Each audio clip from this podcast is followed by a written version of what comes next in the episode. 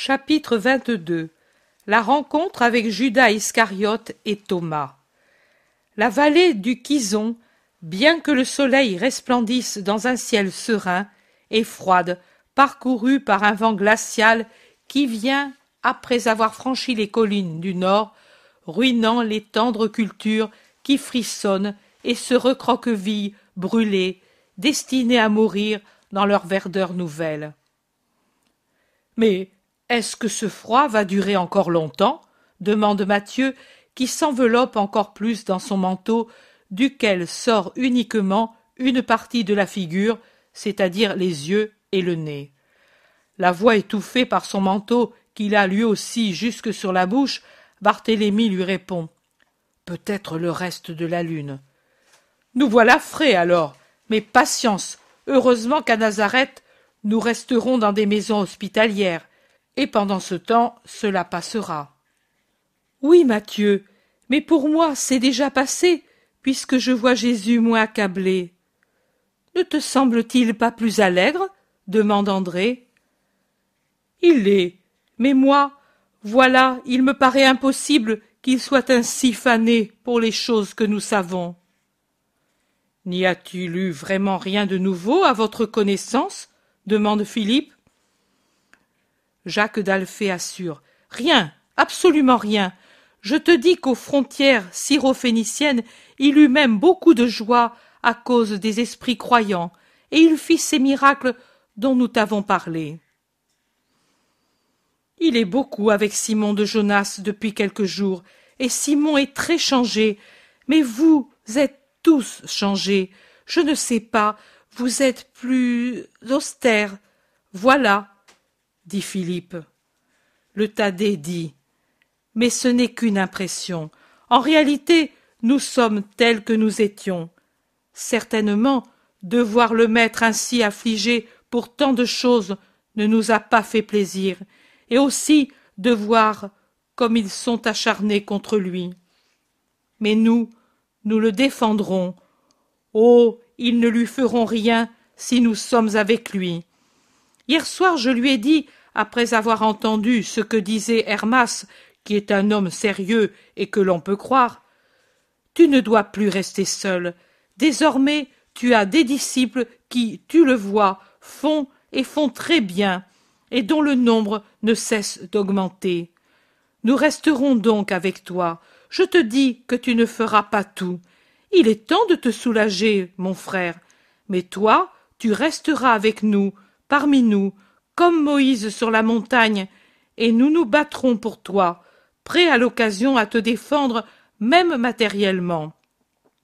Ce qui est arrivé à Jean-Baptiste ne doit pas t'arriver, car enfin, si les disciples du Baptiste n'avaient pas été réduits à deux ou trois incapables de le défendre, il n'aurait pas été pris. Nous sommes douze au fond, et je veux le persuader d'unir, de garder près de lui au moins quelques-uns des disciples les plus fidèles et les plus énergiques, ceux qui étaient avec Jean à Macéronte, par exemple, créature fidèle et courageuse, Jean, Matthias et même Joseph. Vous savez que ce jeune promet beaucoup. Oui, Isaac est un ange, mais sa force est toute spirituelle. Mais Joseph est fort, même physiquement. Il a le même âge que nous et il apprend facilement. Tu as entendu ce qu'a dit Hermas? S'il avait étudié, il serait un rabbi en plus d'être injuste. Et Hermas sait ce qu'il dit. Jacques d'Alphée dit Moi, cependant, je garderai aussi tout près Étienne et Hermas et le prêtre Jean, à cause de leur connaissance de la loi et du temple. Savez-vous ce qu'est leur présence en face des scribes et des pharisiens? Un contrôle, un frein, et pour les gens qui doutent, c'est une affirmation. Voyez qu'il y a aussi les meilleurs d'Israël autour du rabbi, comme élèves et comme serviteurs. Le zélote répond. Tu as raison. Disons-le au maître. Vous avez entendu ce qu'il a dit hier. Vous devez obéir, mais vous avez aussi l'obligation de m'ouvrir votre âme et de me dire ce qui vous paraît juste pour vous habituer à savoir diriger dans l'avenir. Et moi, si je vois que votre parole est juste, j'accepterai vos pensées. Barthélemy observe. Peut-être qu'il le fait aussi pour montrer qu'il nous aime, attendu que nous sommes tous plus ou moins convaincus d'être la cause de sa souffrance.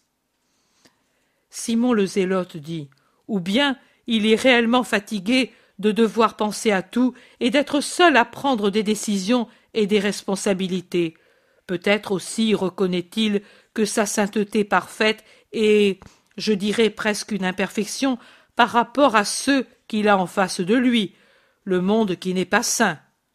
Nous ne sommes pas des saints parfaits, à peine un peu moins fourbes que les autres, et par conséquent plus capables de répondre à ceux qui sont presque comme nous.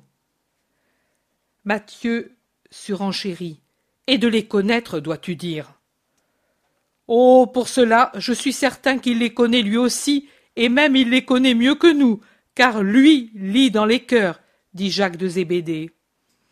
André, désolé, demande. Et alors, pourquoi parfois agit-il comme il le fait, en s'exposant à des ennuis et des dangers? Mais je ne sais que répondre, dit le Thaddée en haussant les épaules, et les autres avouent la même chose. Jean se tait, et son frère le taquine. Toi qui sais toujours tout de Jésus, vous semblez parfois deux amoureux. Il ne t'a jamais dit pourquoi il agit ainsi? Si, je le lui ai demandé encore récemment. Il m'a toujours répondu parce que je dois le faire. Je dois agir comme si le monde était tout entier composé de créatures ignorantes mais bonnes. À tous je donne la même doctrine, et ainsi se séparent les fils de la vérité et ceux du mensonge. Il m'a dit aussi Tu vois, Jean, c'est comme un premier jugement, pas universel, collectif, mais particulier. C'est sur la base de leurs actes de foi, de charité, de justice, que les agneaux seront séparés des boucs, et cela durera encore après, quand je ne serai plus là, mais qu'il y aura mon Église à travers les siècles jusqu'à la fin du monde. Le premier jugement des masses humaines s'accomplira dans le monde, là où les hommes agissent librement, ayant devant eux le bien et le mal, la vérité et le mensonge. Ainsi en fut-il au paradis terrestre où le premier jugement fut prononcé devant l'arbre du bien et du mal, violé par ceux qui avaient désobéi à Dieu. Puis, quand viendra la mort des particuliers, sera ratifié le jugement déjà écrit dans le livre des actions humaines par un esprit qui n'a pas de lacune. En dernier lieu viendra le grand jugement, le terrible, et alors, de nouveau, les hommes seront jugés en masse, depuis Adam jusqu'au dernier homme, jugés d'après ce qu'ils auront voulu pour eux sur la terre librement.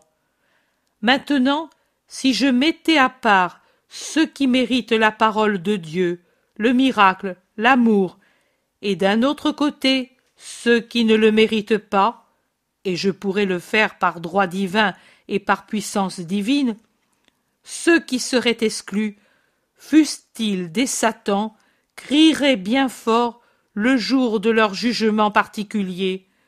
Le coupable, c'est ton Verbe, qui n'a pas voulu nous enseigner. Mais cela, ils ne pourront pas le dire, ou plutôt ils le diront en mentant une fois de plus, et ils seront par conséquent jugés. Matthieu demande. Alors, ne pas accueillir la doctrine, c'est être réprouvé? Cela je ne le sais pas, si tous ceux qui n'auront pas cru seront réellement réprouvés. Si vous vous souvenez, en parlant à saint il a fait comprendre que ceux qui agissent avec honnêteté pendant leur vie ne sont pas réprouvés, même s'ils croient à d'autres religions. Mais nous pouvons le lui demander. Certainement Israël, qui a entendu parler du Messie et qui maintenant y croit partiellement ou mal, ou le repousse, sera sévèrement jugé. Son frère Jacques observe.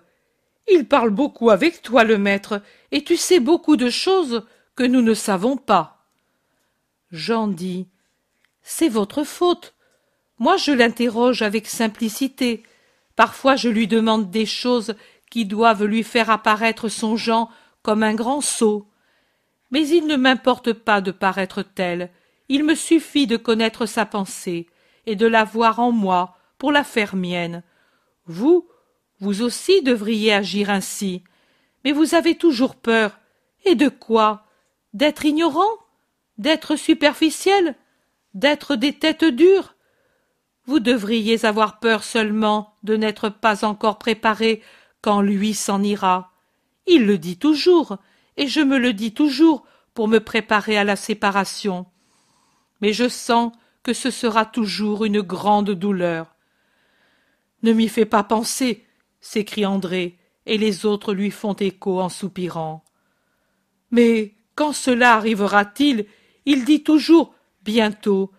Mais cela peut être dans un mois, comme dans des années. Il est si jeune, et le temps est si rapide. Qu'as-tu, frère? Tu deviens tout pâle, demande le Thaddée à Jacques. Rien, rien, je réfléchissais, se hâte de dire Jacques d'Alphée en baissant la tête. Et le Thaddée se penche pour bien le voir. Mais tu as les larmes aux yeux. Qu'as-tu? Mais rien de plus que ce que vous avez tous. Je pensais à quand nous serons seuls, répond Jacques d'Alphée. Mais qu'a Simon de Jonas pour courir en criant comme une mouette en un jour de tempête demande Jacques de Zébédée, et il montre Pierre, qui vient de quitter Jésus et qui court en disant des paroles que le vent empêche d'entendre. Ils accélèrent leur marche et voient que Pierre a pris un sentier qui vient de la ville de Séphoris, désormais proche. Ainsi disent les disciples qui se demandent s'il va à Séphoris sur l'ordre de Jésus et par ce raccourci. Mais ensuite, en regardant bien, ils voient que les deux seuls voyageurs qui viennent de la ville vers la grande route, ce sont Thomas et Judas. Plusieurs se demandent Tiens, ici Vraiment ici Oh, qu'est-ce qu'ils y font? De Nazareth? Tout au plus, ils devaient aller à Cana et puis à Tibériade. Peut-être ils venaient à la recherche des disciples, c'était leur mission, dit prudemment le zélote, qui sent le soupçon lever sa tête de serpent qui s'éveille dans le cœur de plusieurs. Matthieu conseille. Hâtons le pas. Jésus est seul et il semble nous attendre. Ils vont et arrivent à Jésus en même temps que Pierre, Judas et Thomas. Jésus est très pâle, au point que Jean lui demande Te sens-tu mal? Mais Jésus lui sourit et fait un signe de dénégation pendant qu'il salue les deux qui sont revenus après une si longue absence.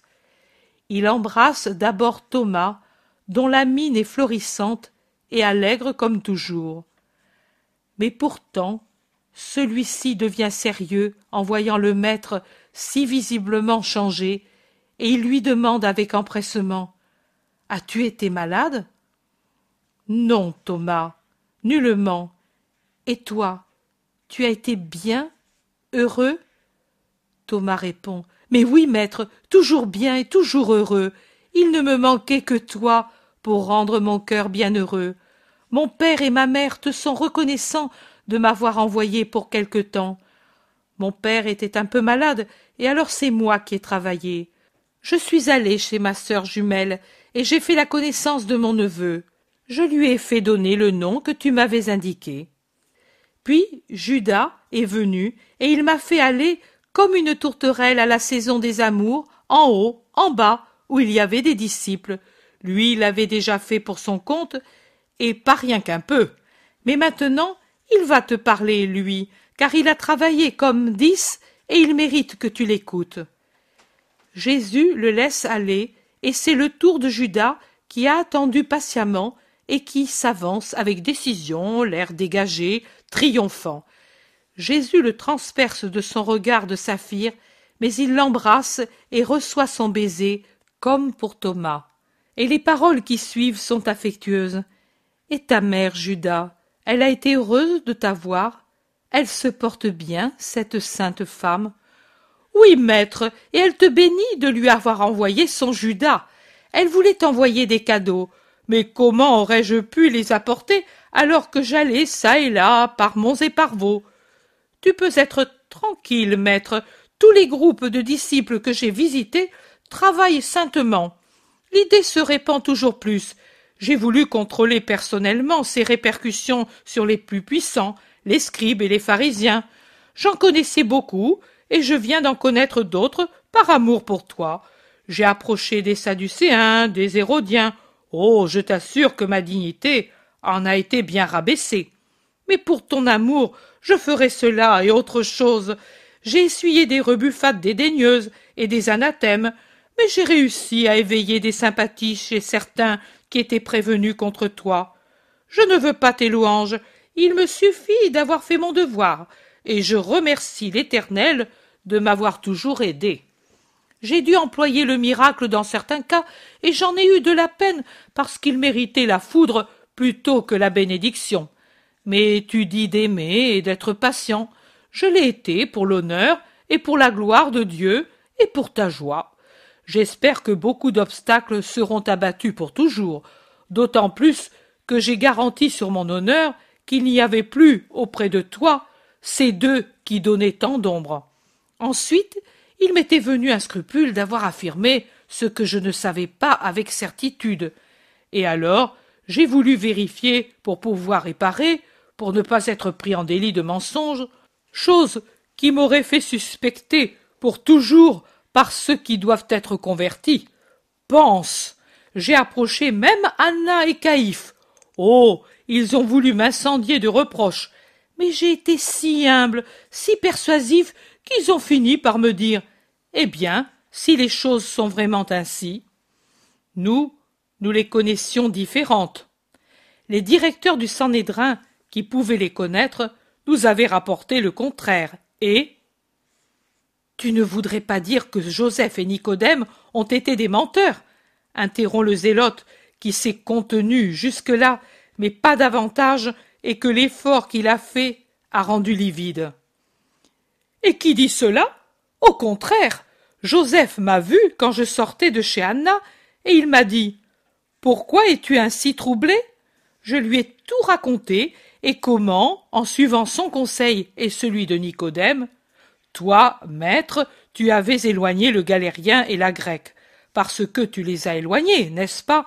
dit Judas, en regardant fixement Jésus de ses yeux de jet, brillants au point d'en être phosphorescents. Il semble vouloir le transpercer par son regard pour lire ce que Jésus a fait. Jésus, qu'il a toujours en face de lui, très proche, dit calmement je te prie de continuer ton récit qui m'intéresse beaucoup. C'est un rapport exact qui peut beaucoup servir. Ah. Je disais donc qu'Anna et Caïphe ont changé d'opinion. Cela est beaucoup pour nous, n'est-ce pas? Et puis, oh, maintenant, je vais vous faire rire. Mais vous savez que les rabbis m'ont pris au milieu d'eux et m'ont fait subir un autre examen, comme si j'étais un enfant qui arrive à sa majorité. Et quel examen! Bien. Je les ai convaincus, et ils m'ont laissé aller. Alors m'est venu le soupçon et la peur d'avoir dit une chose qui n'était pas vraie. Et j'ai pensé à prendre Thomas et aller de nouveau où il y avait des disciples, ou bien là où je pouvais présumer que s'étaient réfugiés Jean et la grecque. Je suis allé chez Lazare, chez Manahan, au palais de Chouza, chez Élise de Bétsure, à Béthère, dans les jardins de Jeanne, au Gethsémani, dans la maisonnette de Salomon, au-delà du Jourdain, à la Belle Eau, chez Nicodème, chez Joseph. Mais tu ne l'avais pas vu? Si, et il m'avait assuré qu'il n'avait jamais plus vu ces deux. Mais tu sais, je voulais être sûr. Bref, j'ai visité tous les endroits où je pouvais soupçonner qu'il se trouve, et ne crois pas que j'ai souffert de ne pas le trouver. Tu me ferais tort.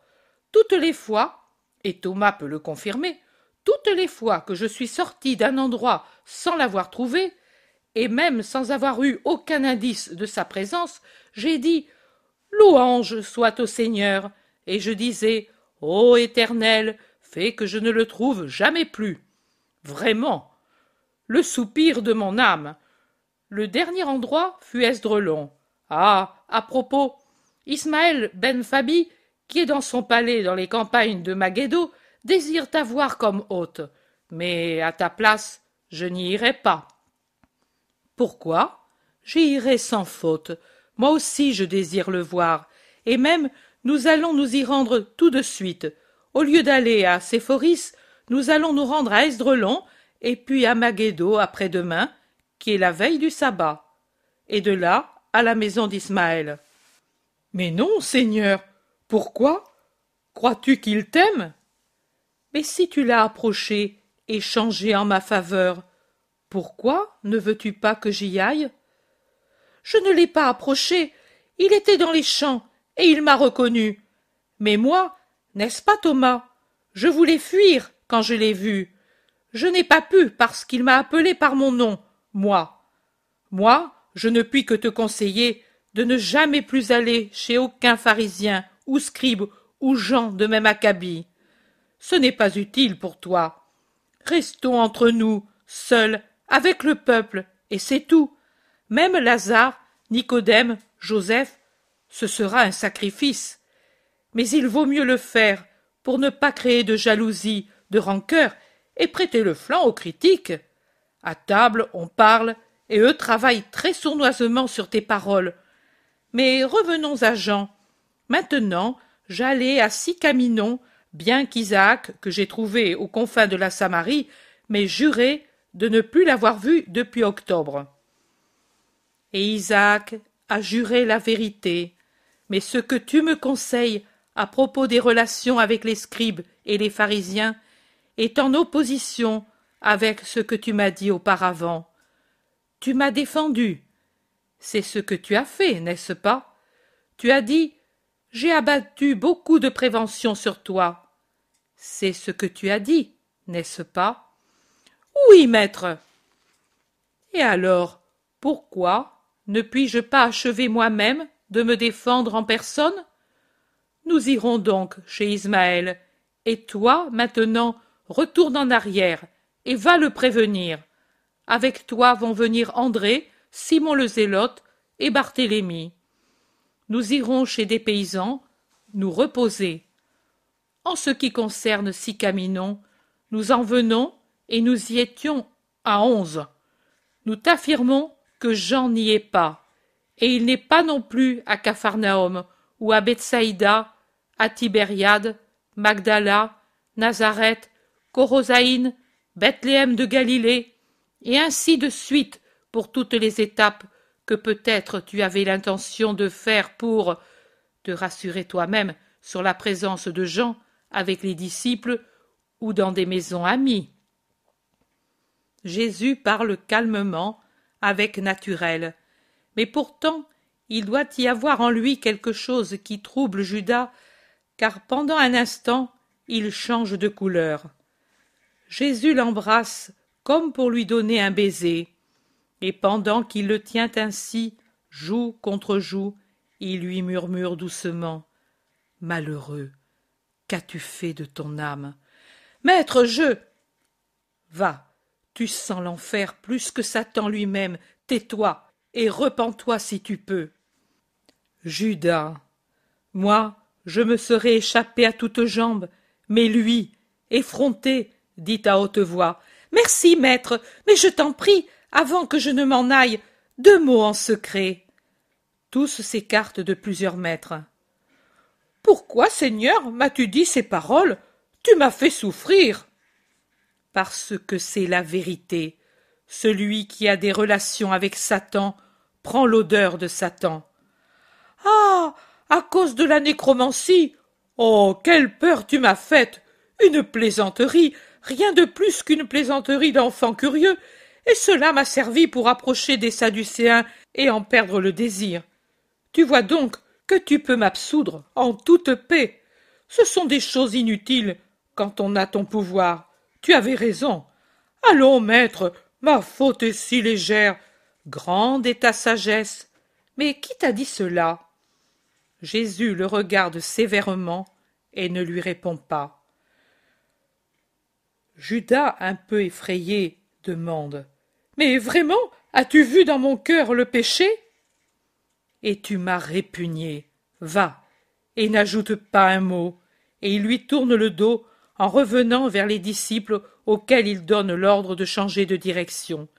Il congédie d'abord Barthélemy, Simon et André, qui rejoignent Judas et qui partent rapidement, alors que ceux qui restent s'en vont lentement, ignorant la vérité connue de Jésus seul.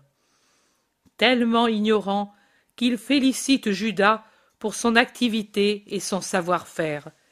Et l'honnête Pierre s'accuse sincèrement du jugement téméraire qu'il avait dans le cœur envers son condisciple.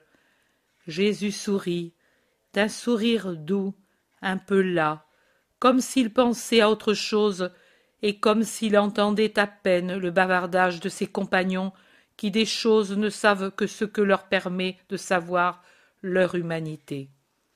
Chapitre 23 Ismaël ben Fabi Je vois Jésus qui marche rapidement sur une grande route que le vent froid d'un matin d'hiver balaie et durcit. Les champs, des deux côtés de la route, présentent à peine un timide duvet de moisson qui viennent de percer, un voile fin de verdure qui annonce la promesse du futur pain, mais une promesse vraiment à peine perceptible. Il y a encore, à l'ombre, des sillons dépourvus de cette verdure naissante et bénie, et seuls les sillons qui se trouvent dans les endroits plus ensoleillés ont cette verdure si légère et pourtant déjà joyeuse puisqu'elle parle du printemps qui arrive. Les arbres à fruits sont encore dépouillés, sans un bourgeon qui se gonfle sur leurs branches obscures. Seuls les oliviers ont leur couleur éternelle gris-vert, aussi triste sous le soleil d'août que dans la faible clarté de cette matinée d'hiver. Et avec eux montrent leur couleur verte un vert pâteux de céramique à peine teintée, les feuilles grasses des cactées. Jésus chemine, comme souvent, à deux ou trois pas en avant de ses disciples. Ils sont tous bien enveloppés dans leurs manteaux de laine. À un certain moment, Jésus s'arrête et se retourne pour interpeller ses disciples. Connaissez-vous le chemin C'est le chemin, mais ensuite où se trouve la maison, nous ne le savons pas, car elle est à l'intérieur des terres, peut-être là où se trouve ce bosquet d'oliviers. Non, elle doit être là-bas, au fond, au contraire, où se trouvent ces gros arbres dépouillés. Il devrait y avoir une route pour les chars. En somme, ils ne savent rien de précis. On ne voit personne sur la route ou dans les champs. Ils avancent au hasard en cherchant leur route. Ils trouvent une petite maisonnette de pauvres avec deux ou trois petits champs autour. Une fillette est en train de tirer de l'eau à un puits. Paix à toi, fillette, dit Jésus, en s'arrêtant à la limite de la haie qui a un passage pour la circulation. Paix à toi. Que veux-tu? Un renseignement. Où se trouve la maison d'Ismaël le pharisien? Tu es égaré, Seigneur. Il te faut revenir au carrefour et prendre celle qui va vers le couchant du soleil. Mais il faut marcher beaucoup, beaucoup, car tu dois retourner là, au carrefour, et puis marcher, marcher. As-tu mangé? Il fait froid, et avec l'estomac vide, on le sent davantage. Entre si tu veux. Nous sommes pauvres, mais toi aussi tu n'es pas riche. Tu peux t'en arranger. Viens. Et d'une voix perçante, elle appelle. Maman. S'amène sur le seuil une femme d'environ trente-cinq, quarante ans. Son visage est honnête, mais un peu triste, dans ses bras, elle a un enfant d'environ trois ans, à peine vêtu.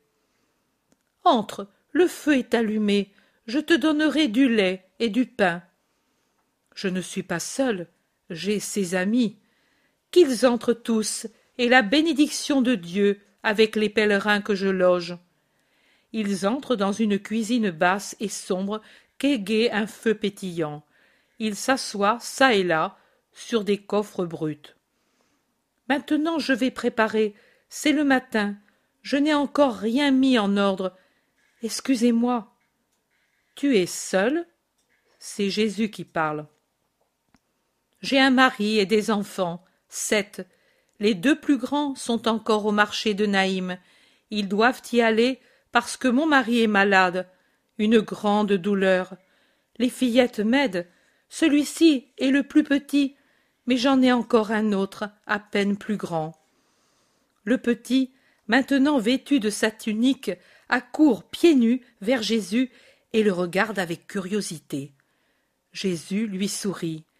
L'amitié se fait. Qui es-tu? demande l'enfant avec confiance. Je suis Jésus. La femme se retourne pour le regarder attentivement. Elle est restée avec un pain dans les mains entre le foyer et la table. Elle ouvre la bouche pour parler, mais ensuite elle se tait. L'enfant continue. Où vas-tu? Sur les chemins du monde. Pourquoi faire? Pour bénir les enfants qui sont bons et leur maison où l'on est fidèle à la loi. La femme se retourne pour faire un geste, puis elle fait un signe à Judas Iscariote qui est le plus près d'elle. Lui se penche vers la femme qui demande Qui est ton ami? Et Judas hautain On dirait que c'est grâce à son mérite et à sa bonté que le Messie est le Messie. C'est le rabbi de Galilée, Jésus de Nazareth. Tu ne le sais pas, femme? La Galilée n'est pas à notre portée, et moi j'ai tant de douleur. Mais pourrais-je le lui dire? Tu le peux, dit avec hauteur Judas, mais il semble un gros bonnet qui accorde une audience. Jésus continue de parler avec l'enfant qui lui demande s'il a lui aussi des enfants. Pendant que la fillette déjà vue et une autre un peu plus grande apportent le lait et la vaisselle, la femme va près de Jésus. Elle reste un peu hésitante, puis elle pousse un cri étouffé. Jésus, Aie pitié de mon mari. Jésus se lève. Il la domine de sa grande taille, mais il la regarde avec tant de bonté qu'elle s'enhardit. Que veux-tu que je fasse? Il est très malade, gonflé comme une outre. Il ne peut se baisser pour travailler. Il ne trouve pas de repos, car il étouffe et s'agite. Et nous avons des enfants encore petits. Tu veux que je le guérisse? Mais pourquoi le veux-tu de moi? Parce que c'est toi. Je ne te connaissais pas, mais j'ai entendu parler de toi. Le sort t'a conduit chez moi après que par trois fois je t'ai cherché à Naïm et à Cana. Deux fois il y avait aussi mon mari. Il te cherchait, malgré la souffrance qu'il éprouvait à aller en char. Maintenant aussi il est parti avec son frère. On nous avait rapporté que le rabbi, ayant quitté Tibériade, allait à Césarée de Philippe. Il y est allé pour t'attendre. Je ne suis pas allé à Césarée. Je vais chez le pharisien Ismaël, et puis j'irai vers le Jourdain. Toi qui es bon chez Ismaël? Oui. Pourquoi? Parce que parce que Seigneur, je sais que tu dis de ne pas juger, de pardonner et de s'aimer. Je ne t'ai jamais vu, mais j'ai cherché à savoir de toi le plus que je pouvais, et j'ai prié l'Éternel de pouvoir t'entendre au moins une fois. Je ne veux pas faire une chose qui te déplaise, mais comment on peut ne pas juger Ismaël et l'aimer? Moi, je n'ai rien de commun avec lui, et je n'ai donc rien à lui pardonner. Les insolences qu'il nous jette à la figure quand il rencontre notre pauvreté sur son chemin, nous les secouons avec la même patience que nous secouons la boue ou la poussière qu'il projette sur nous en passant rapidement avec son bige. Mais l'aimer et ne pas le juger, c'est trop difficile. Il est tellement méchant. Il est tellement méchant Avec qui? Avec tout le monde, il opprime ses serviteurs, il prête avec usure, et il a des exigences cruelles. Il n'aime que lui-même, il est le plus cruel de la région, il ne mérite rien, Seigneur. Je le sais. Tu dis vrai. Et tu vas chez lui? Il m'a invité. Méfie-toi, Seigneur, il ne l'aura pas fait par amour, il ne peut t'aimer, et toi, tu ne peux l'aimer. Moi, j'aime même les pécheurs, femme. Je suis venu pour sauver celui qui est perdu. Mais lui, tu ne le sauveras pas. Oh. Pardon d'avoir jugé. Toi, tu sais, tout est bien de ce que tu fais. Pardonne à ma sotte langue et ne me punis pas. Je ne te punis pas, mais ne le fais plus. Aime même les méchants, non pas pour leur méchanceté, mais parce que c'est par l'amour qu'on leur obtient la miséricorde qui les convertit. Tu es bonne et désireuse de l'être encore davantage. Tu aimes la vérité, et la vérité qui te parle te dit qu'elle t'aime, car selon la loi, tu as de la pitié pour l'hôte et le pèlerin, et c'est ainsi que tu as élevé tes enfants. Dieu sera ta récompense. Je dois aller chez Ismaël, qui m'a invité pour me présenter à ses nombreux amis qui veulent me connaître. Je ne puis attendre ton mari, qui, sache-le, est sur le chemin du retour. Mais dis-lui de souffrir encore un peu et de venir tout de suite chez Ismaël. Viens, toi aussi. Je le guérirai. Ô Seigneur. La femme est à genoux, aux pieds de Jésus, et le regarde riant et pleurant. Puis elle dit. Mais c'est le sabbat aujourd'hui. Je le sais, j'ai besoin que ce soit le sabbat pour dire quelque chose à ce propos à Ismaël. Tout ce que je fais, je le fais dans un but clair et exempt d'erreur. Sachez-le tous, même vous, mes amis, qui avez peur et voudriez que je conforme ma conduite aux convenances humaines pour ne pas en subir de dommages. C'est l'amour qui vous guide, je le sais. Mais vous devez savoir aimer mieux celui que vous aimez, en ne faisant jamais passer l'intérêt divin après l'intérêt de celui que vous aimez. Femme, je pars, et je t'attends. Qu'il y ait une paix perpétuelle dans cette maison où on aime Dieu et sa loi, où on respecte le mariage et où on élève saintement les enfants, et où on aime le prochain et où on cherche la vérité. Adieu. Jésus met la main sur la tête de la femme et des deux fillettes, puis il se penche pour embrasser les enfants plus petits, et il sort.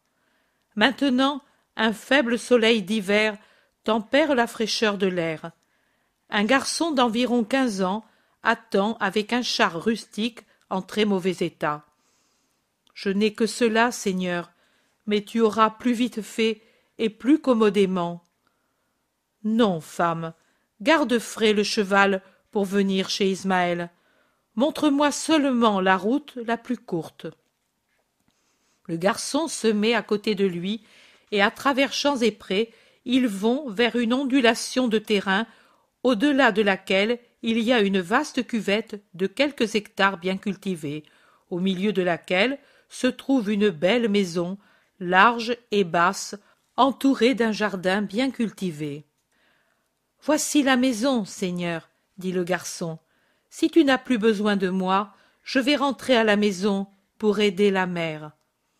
Va, et sois toujours un bon fils. Dieu est avec toi. Jésus entre dans la somptueuse maison de campagne d'Ismaël. Des serviteurs en grand nombre accourent à la rencontre de l'hôte, certainement attendu. D'autres vont prévenir le maître qui sort à la rencontre de Jésus en lui faisant de profondes inclinations. Sois le bienvenu, maître, dans ma maison. Paix à toi, Ismaël ben Fabi. Tu m'as désiré, je viens. Pourquoi m'as-tu invité? Pour avoir l'honneur de t'avoir et te présenter à mes amis. Je veux qu'ils soient aussi les tiens, comme je veux que tu sois pour moi un ami. Je suis ami de tout le monde, Ismaël. Je le sais, mais tu sais, il est bien d'avoir des amitiés en haut lieu. La mienne et celle de mes amis sont telles. Toi, pardonne-moi de te le dire, tu négliges trop ceux qui peuvent t'appuyer. Et tu es de ceux-ci? Pourquoi? Je suis de ceux-ci. Pourquoi? Parce que je t'admire et que je veux que tu sois pour moi un ami. Ami Mais sais-tu, Ismaël, le sens que je donne à ce mot? Pour beaucoup, un ami, cela veut dire une connaissance. Pour d'autres, un complice. Pour d'autres, un serviteur. Pour moi, cela veut dire fidèle à la parole du Père.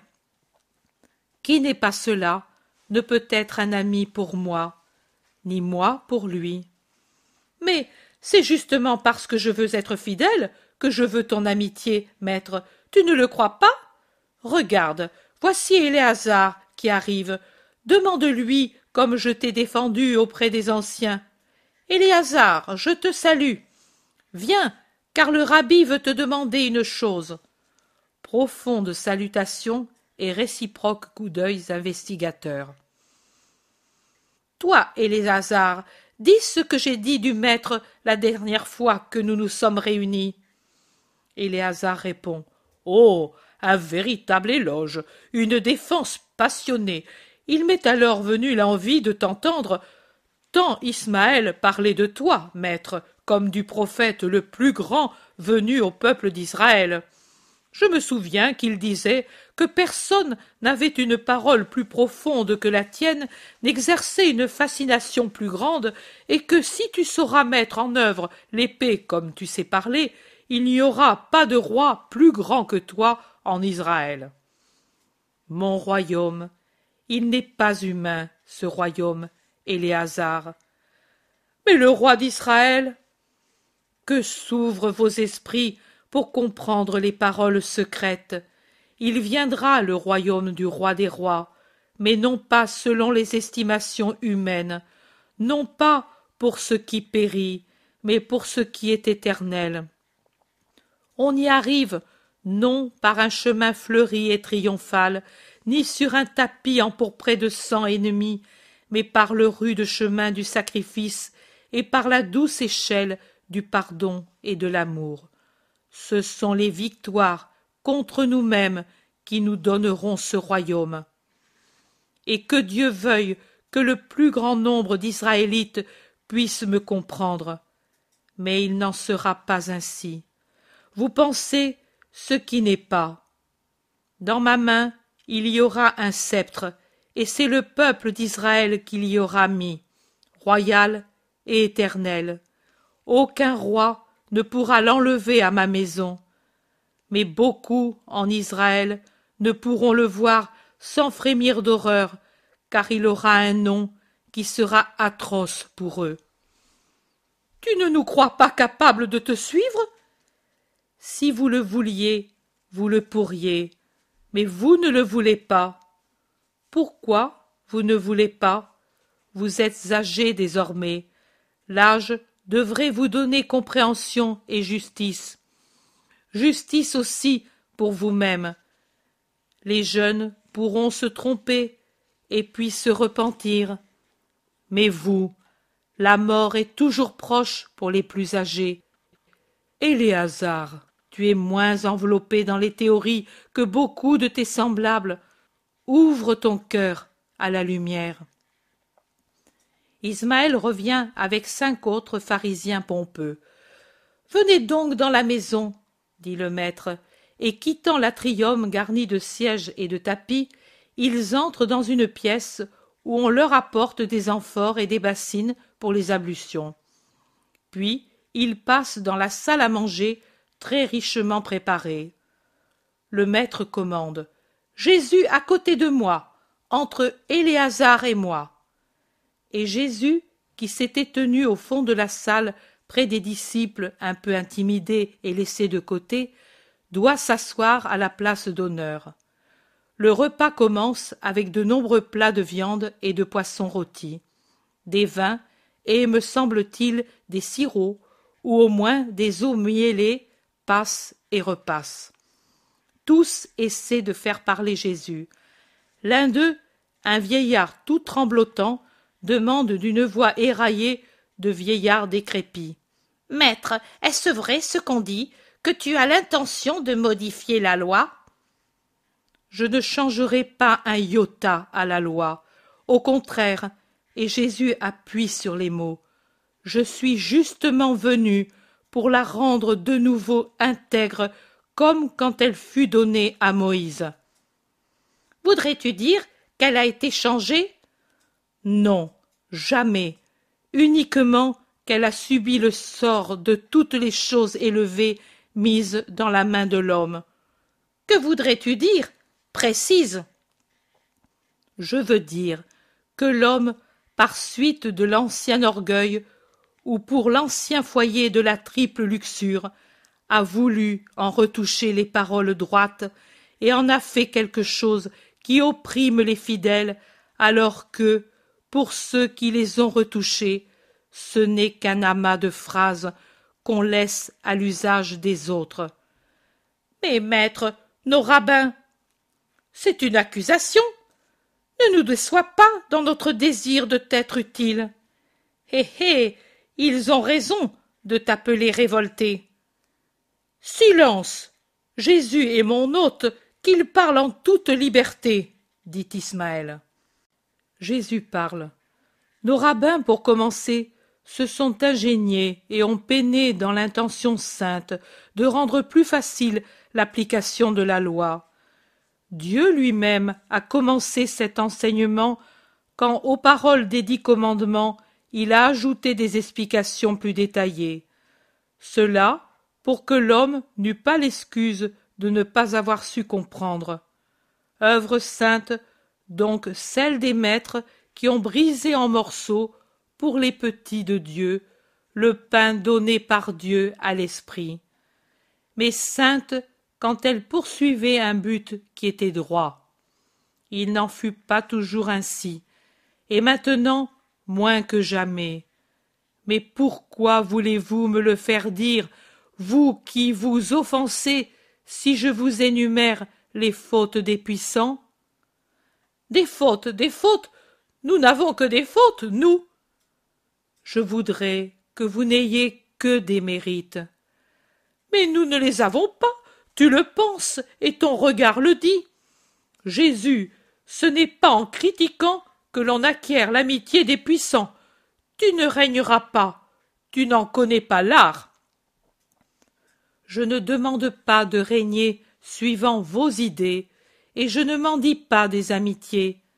C'est l'amour que je veux, mais un amour honnête et sain, un amour qui va de moi à ceux que j'aime et qui se manifeste en usant à l'égard des pauvres de ce dont je prêche l'usage, la miséricorde. L'un dit Moi, depuis que je t'ai entendu, je ne prête plus à usure. Et Dieu t'en récompensera. Un autre dit Le Seigneur m'est témoin que je n'ai plus frappé mes serviteurs qui auraient mérité le fouet quand on m'a eu dit une de tes paraboles. Et moi, c'est plus de dix boisseaux d'orge que j'ai laissés dans les champs pour les pauvres, dit encore un autre. Les pharisiens se louent copieusement. Ismaël n'a pas parlé. Jésus l'interpelle. Et toi, Ismaël? Oh, moi, j'ai toujours usé de miséricorde, je n'ai qu'à continuer comme j'ai toujours fait c'est bien pour toi. S'il en est ainsi réellement, tu es l'homme qui ne connaît pas les remords. Oh. Certainement pas. Jésus le transperce de son œil de saphir. Et Léazar touche le bras de Jésus. Maître, écoute-moi. J'ai un cas spécial à te soumettre. J'ai acquis récemment une propriété d'un malheureux qui s'est ruiné pour une femme. Il me l'a vendue, mais sans me dire qu'il y avait une vieille servante, sa nourrice, maintenant aveugle et presque idiote. Le vendeur n'en veut pas. Moi, je n'en voudrais pas. Mais la jeter à la rue. Que ferais-tu, maître? Toi, que ferais-tu si tu devais donner un conseil à un autre? Je dirais garde-la, tu ne te ruineras pas pour un pain. Et pourquoi parlerais-tu ainsi? Mais parce que je pense que c'est ainsi que j'agirai, et je voudrais qu'on agisse ainsi à mon égard. Tu es très près de la justice, Éléazar. Agis comme tu conseillerais de le faire, et le Dieu de Jacob sera toujours avec toi. Merci, maître. Les autres bougonnent entre eux. Qu'avez-vous à murmurer? demande Jésus. N'ai-je pas parlé juste? Et lui, n'a-t-il pas parlé avec justice? Ismaël, défends tes hôtes, toi qui as toujours agi avec miséricorde. Maître, tu parles bien, mais si on agissait toujours ainsi, on serait victime des autres. Et il vaut mieux, selon toi, que ce soit les autres qui soient nos victimes, n'est-ce pas? Je ne dis pas cela, mais il y a des cas. La loi dit d'avoir miséricorde. Oui, pour le frère pauvre, pour l'étranger, le pèlerin, la veuve et l'orphelin. Mais cette vieille qui est tombée dans les bras d'Éléazar n'est pas sa sœur, ni pèlerine, ni étrangère, ni orpheline ou veuve. Rien pour lui. Ni plus ni moins qu'un vieux tableau oublié par le vrai maître dans la propriété vendue. Éléazar pourrait donc la chasser sans scrupule d'aucune sorte. Enfin, la responsabilité de la mort de la vieille ne lui reviendrait pas, mais reviendrait à son vrai maître. Jésus interrompt. Qui ne peut plus la garder, puisqu'il est pauvre lui aussi, et par conséquent lui aussi est exempt d'obligation, de sorte que si la petite vieille meurt de faim, c'est elle qui est coupable, n'est-ce pas? C'est cela, maître, c'est le sort de ceux qui ne servent plus. Les malades, les vieux, les incapables sont condamnés à la misère, à la mendicité, et la mort est ce qu'il y a de meilleur pour eux. C'est ainsi depuis que le monde est monde, et il en sera toujours ainsi. Jésus. Aie pitié de moi. Un cri de détresse entre par les fenêtres fermées, car la salle est fermée, et avec les lampes allumées, peut-être à cause du froid. Qui m'appelle? Quelque importun, je le ferai chasser, ou quelque mendiant, je lui ferai donner un pain. Jésus, je suis malade, Sauve-moi. Je l'ai dit, un importun. Je punirai les serviteurs pour l'avoir fait passer. Et Ismaël se lève. Mais Jésus, plus jeune d'au moins vingt ans et qui le dépasse du cou et de la tête, le fait se rasseoir en lui mettant la main sur l'épaule et en commandant. Reste, Ismaël. Je veux voir celui qui me cherche. Faites-le entrer. Il entre un homme aux cheveux encore noirs, il peut avoir environ quarante ans. Mais il est enflé comme un tonneau et jaune comme un citron, avec les lèvres violettes entr'ouvertes et la bouche haletante. Il est accompagné par la femme de la première partie de la vision. L'homme avance avec peine à cause de la maladie et de la crainte. Il voit qu'on le regarde d'un si mauvais œil. Mais Jésus a quitté sa place et il est allé vers le malheureux en le prenant par la main et en l'amenant au milieu de la salle, dans l'espace vide, entre les tables disposées en fer à cheval, exactement sous le lampadaire. Jésus demande Que veux-tu de moi Maître, je t'ai tant cherché, depuis si longtemps, je ne veux rien que la santé pour mes enfants et ma femme. Toi, tu peux tout, Vois à quoi je suis réduit. Et tu crois que je puis te guérir? Si je le crois, tout pas m'est douloureux, toute secousse pénible, mais pourtant j'ai fait des milles pour te chercher, et puis, avec le char, je t'ai suivi aussi, mais je ne te rattrapai jamais. Si je le crois, je suis étonné de n'être pas encore guéri, depuis que ma main est dans la tienne, car tout en toi est saint, ô saint de Dieu. Le pauvre souffle comme un phoque par l'effort qu'il fait pour t'en parler. La femme regarde son mari et Jésus, et elle pleure. Jésus les regarde et il sourit. Puis il se tourne et il demande Toi, vieux scribe, Il parle au vieux à la voix chevrotante qui a parlé le premier. Réponds-moi. Est-il permis? Guérir pendant le sabbat Pendant le sabbat, il n'est permis de faire aucun travail. Même pas de sauver quelqu'un du désespoir Ce n'est pas un travail manuel. Le sabbat est consacré au Seigneur. Quelle œuvre plus digne d'un jour sacré que de faire qu'un fils de Dieu dise à son Père Je t'aime et te loue parce que tu m'as guéri. Il doit le faire, même s'il est malheureux. Chanania, sais-tu qu'en ce moment ton bois le plus beau est en train de brûler et que toute la pente de l'Hermont rougit de l'éclat des flammes? Le vieil homme bondit comme si un aspic l'avait mordu. Maître, tu dis la vérité ou bien est-ce une plaisanterie? Je dis la vérité. Je vois et je sais. Oh malheureux que je suis. Mon bois le plus beau Des milliers de cycles en cendres Malédiction. Maudits soient les chiens qui m'y ont mis le feu. Que leurs viscères brûlent comme mon bois. Le petit vieux est désespéré. Ce n'est qu'un bois, Chanania, et tu te plains. Pourquoi ne donnes-tu pas louange au Seigneur dans ce malheur? Lui ne perd pas du bois qui renaît, mais la vie est le pain de ses enfants, et il devrait donner la louange que toi tu ne donnes pas.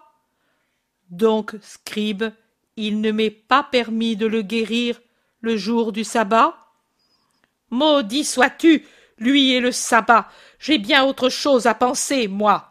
Et bousculant Jésus, qui lui avait mis une main sur le bras, il sort furieux, et l'on l'entend brailler de sa voix chevrotante pour avoir son char. Et maintenant demande Jésus en tournant son regard vers les autres. Et maintenant, vous, dites-moi, est-ce permis ou non? Personne ne répond. Éléazar baisse la tête après avoir entr'ouvert les lèvres que pourtant il referme, saisi par le froid qui a envahi la salle. Eh bien moi, je vais parler, dit Jésus et son aspect est imposant, et sa voix est un tonnerre, comme toujours, quand il va opérer un miracle. Je vais parler. Je parle. Je dis. Homme, qu'il te soit fait selon ce que tu crois. Tu es guéri. Loue l'Éternel. Va en paix. L'homme reste interdit. Peut-être pensait-il redevenir d'un coup agile comme autrefois, et il lui semble qu'il n'est pas guéri. Mais qui sait ce qu'il ressent? Il pousse un cri de joie, se jette aux pieds de Jésus et les baise. Va, va, sois toujours bon. Adieu. L'homme sort, suivi de la femme qui, jusqu'au dernier moment, se retourne pour saluer Jésus. Ismaël dit Pourtant, maître, dans ma maison, le jour du sabbat, tu n'approuves pas, je le sais, et c'est pour cela que je suis venu. Ami Toi Non, mon ennemi. Tu n'es pas sincère avec moi, ni avec Dieu. Tu m'offenses maintenant? Non, je dis la vérité. Tu as dit qu'Éléazar n'est pas tenu de secourir cette petite vieille parce qu'elle n'appartient pas à sa propriété. Mais toi, tu avais deux orphelins dans ta propriété. C'étaient les enfants de deux serviteurs fidèles qui sont morts au travail, l'un avec la faux en main, l'autre tué par une fatigue excessive. Pour que tu la gardes, elle avait dû ajouter à son service celui de son mari. Tu disais J'ai fait un contrat pour deux travailleurs, et pour te garder, j'exige ton travail et celui du mort et elle te l'a donnée, et elle est morte avec l'enfant qu'elle portait, car cette femme était mère, et elle n'a pas eu la pitié que l'on a pour une bête qui engendre. Où sont maintenant ces deux petits? Je ne sais pas, ils sont disparus un jour. Ne mens pas maintenant, il suffit d'avoir été cruel, il ne faut pas ajouter le mensonge pour rendre tes sabbats odieux à Dieu même s'ils sont exempts d'œuvres serviles. Où sont ces petits? Je ne sais pas, je ne sais plus, crois-le. Moi, je le sais. Je les ai trouvés un soir de novembre, froid, pluvieux, sombre. Je les ai trouvés affamés et tremblants près d'une maison, comme deux petits chiens à la recherche d'une bouchée de pain. Maudits et chassés par un homme qui avait des entrailles de chien, un homme pire qu'un chien, car un chien aurait eu pitié de ces deux orphelins. Et toi, et cet homme, vous n'avez pas eu pitié. Leurs parents ne te servaient plus, n'est-ce pas? Ils étaient morts. Les morts ne peuvent que pleurer dans leur tombeau en entendant les sanglots de leurs enfants malheureux dont les autres ne s'occupent pas. Cependant, les morts portent à Dieu par leur esprit leurs pleurs et ceux de leurs enfants orphelins, et ils disent Seigneur, exerce, toi, nos vengeances, puisque le monde opprime quand il ne peut plus exploiter. Les deux petits n'étaient pas encore en âge de te servir, n'est-ce pas? Oui et non, car la petite pouvait servir pour glaner, et tu les as chassés en leur refusant même le peu de bien qui appartenait au père et à la mère. Ils pouvaient mourir de faim et de froid, comme deux chiens sur un chemin. Ils pouvaient vivre en devenant l'un voleur, l'autre une prostituée, car la faim porte au péché. Mais que t'importer Il y a un moment, tu as cité la loi à l'appui de tes théories. Et la loi ne dit-elle pas alors ne faites pas de tort à la veuve et à l'orphelin? Si vous leur faites du tort, leurs voix s'élèveront vers moi, j'entendrai leurs cris, et ma fureur s'enflammera, et je vous exterminerai par l'épée, et vos femmes resteront veuves, et vos enfants orphelins. N'est-ce pas ce que dit la loi? Et alors, pourquoi ne l'observes tu pas? Tu m'as défendu auprès des autres, et alors pourquoi ne prends-tu pas en toi-même la défense de ma doctrine.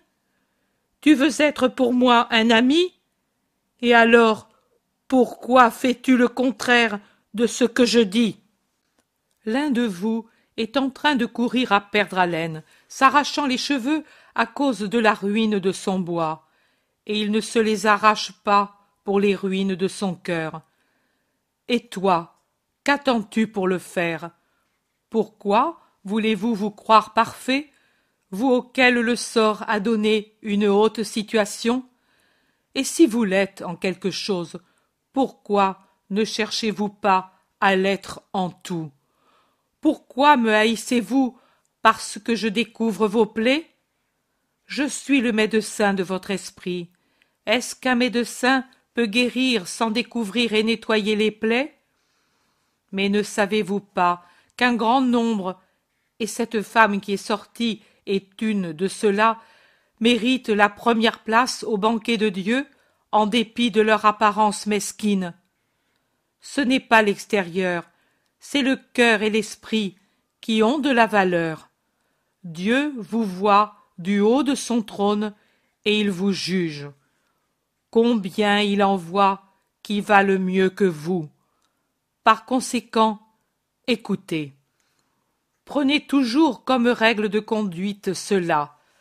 Quand on vous invite à un banquet de noces, choisissez toujours la dernière place. Double honneur vous en reviendra quand le maître vous dira Ami, avance. Honneur de mérite et honneur d'humilité alors que ô triste moment pour un orgueilleux d'avoir la honte de s'entendre dire va là-bas au fond car il y a quelqu'un qui est plus que toi et faites la même chose dans le banquet secret de votre esprit pour les noces avec Dieu. Qui s'humilie sera exalté, et qui s'exalte sera humilié. Ismaël, ne me hais pas, parce que moi je te soigne. Moi, je ne te hais pas. Je suis venu pour te guérir. Tu es plus malade que cet homme. Tu m'as invité pour te donner du lustre à toi-même et satisfaire tes amis. Souvent tu invites, mais par orgueil et pour ton plaisir. Ne le fais pas. N'invite pas les riches, les parents, les amis, mais ouvre ta maison, ouvre ton cœur aux pauvres, aux mendiants, aux estropiés, aux boiteux, aux orphelins et aux veuves. Ils ne te donneront en échange que des bénédictions. Mais Dieu les changera pour toi en grâce. Et à la fin, oh à la fin, quel sort bienheureux pour tous les miséricordieux qui seront récompensés par Dieu à la résurrection des morts. Malheur à ceux qui caressent seulement une espérance de profit et puis ferment leur cœur au frère qui ne peut plus servir. Malheur à eux. Je ferai les vengeances de ceux qui ont été abandonnés. Maître, je je veux te satisfaire. Je prendrai encore ces enfants. Non. Pourquoi? Ismaël? Ismaël baisse la tête. Il veut faire l'humble, mais c'est une vipère à laquelle on a pressé le venin et elle ne mord plus parce qu'elle sait qu'elle n'en a plus. Mais pourtant, elle attend le moment de mordre. Éléazar essaie de ramener la paix en disant Bienheureux ceux qui prennent part au banquet de Dieu dans leur esprit et dans le royaume éternel. Mais crois-le, maître, c'est la vie qui nous apporte des obstacles, les charges, les occupations. Jésus dit la parabole du banquet. Matthieu chapitre 22, 2 à 10. Luc chapitre 14, versets 16 à 24.